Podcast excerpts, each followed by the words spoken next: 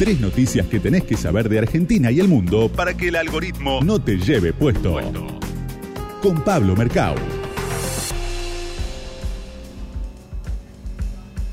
Pablito Mercado, tres noticias para que el algoritmo no nos lleve puestos. Hola, ¿cómo les va Santi, Micaela? Buenas tardes. ¿Cómo va, Pablo? Todo bien.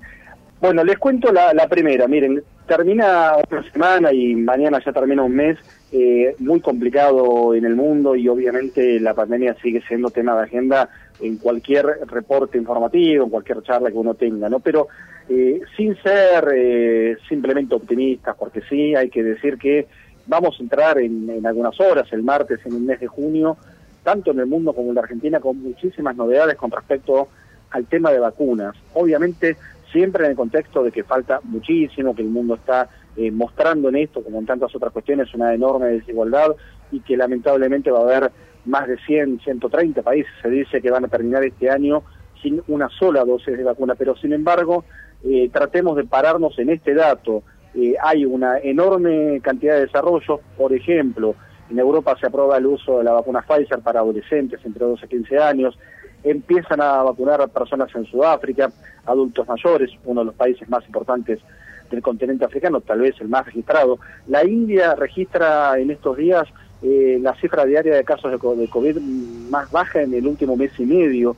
Parece poco, pero en un contexto dramático como el de ese país empieza a ser un dato alentador. Bueno, ni hablar en la Argentina que con todas las dificultades que hay se está acelerando el proceso de vacunación. Este era el primer tópico que me parecía interesante para poner en el final de esta semana.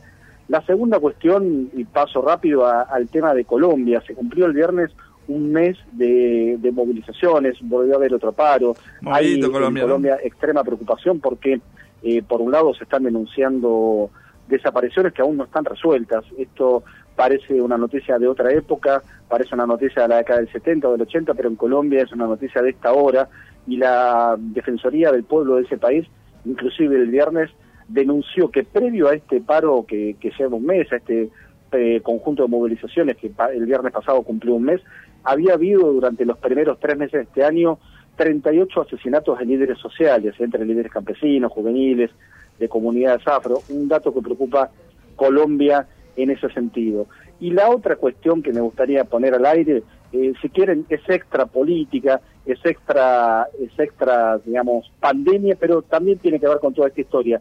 En algunos días en la Argentina se va a hacer probablemente, ya todo indica que no hay novedades en ese sentido, la Copa América, ¿no? La Copa América es el torneo de fútbol más importante del continente, obviamente la Argentina es un protagonista junto con Brasil, Uruguay, los países grandes del deporte, animador de este torneo, pero la pregunta es cuánto de la política se está jugando acá, cuánto de la geopolítica inclusive, en virtud de lo que representa el fútbol, ¿no? Eh, pensemos simplemente como muestra que este año va a haber Juegos Olímpicos también, que son de un nivel obviamente planetario, que se iban a hacer en Japón el año pasado, que se postergaron para este año, pero ahora en Japón, a mes y pico de realizarse los Juegos, un poco más de mes y medio que falta, hay un 80% de los japoneses que creen que no deberían hacerse los Juegos Olímpicos en, este contexto.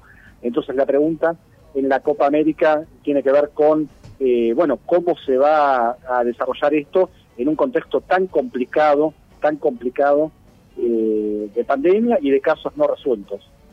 Así es, un, un panorama incierto, si, si se quiere, para, para los próximos días, para el próximo mes. Sí, sí, exactamente. Bueno, en, eso en eso vamos vamos transitando. ¿eh? Lo de Colombia, déjenme volver al, segundo punto, eh, está también emparentado con, con, lo que vino pasando en Chile un año y medio esta parte, ¿no?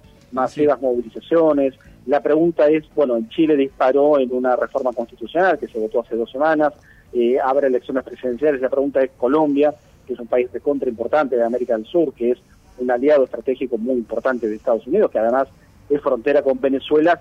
Bueno, ¿en qué va a derivar todo esto? ¿No es de alguna manera esa gran pregunta de, de, acá en adelante, a partir de esta crisis que está viviendo el país hermano de Colombia? El país y el mundo. Tengo la solución. ¿Cuál es? Tengo la solución y los voy a pegar con la sección de Al infinito y más allá para cerrar Al este infinito y más allá. hermoso programa que hacemos todos los domingos. La creación de una agencia espacial argentina, porque nos podemos copiar de nuestros eh, amigos españoles. Bueno, los ya es- tenemos nosotros la Comisión Nacional. una Ah, NASA bueno. que nos lleve a todos al espacio, ¿entendés? Y abandonamos el mundo definitivamente.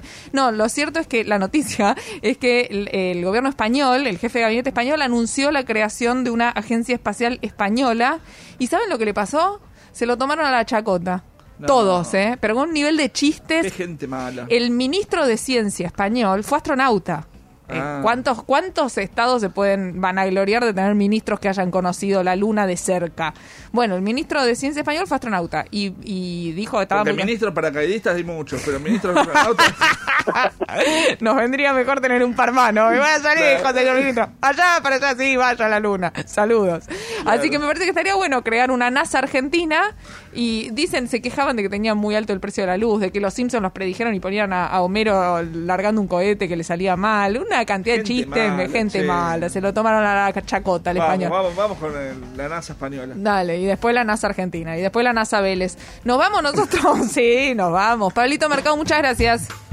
Volando nos vamos. Volando nos vamos, volando. y los dejamos. los dejamos con animales políticos y gracias a Alejandro Tizón, nuestro operador, Por supuesto. Micaela Mendelevich, Pablo. Mercado. Ese es él. Y bueno, y agradecimiento a Ludmila y Lautaro con los, las partes de redes sociales. Y Santiago Martínez Laino, quien soy, les dice buena semana y nos vemos el domingo que viene.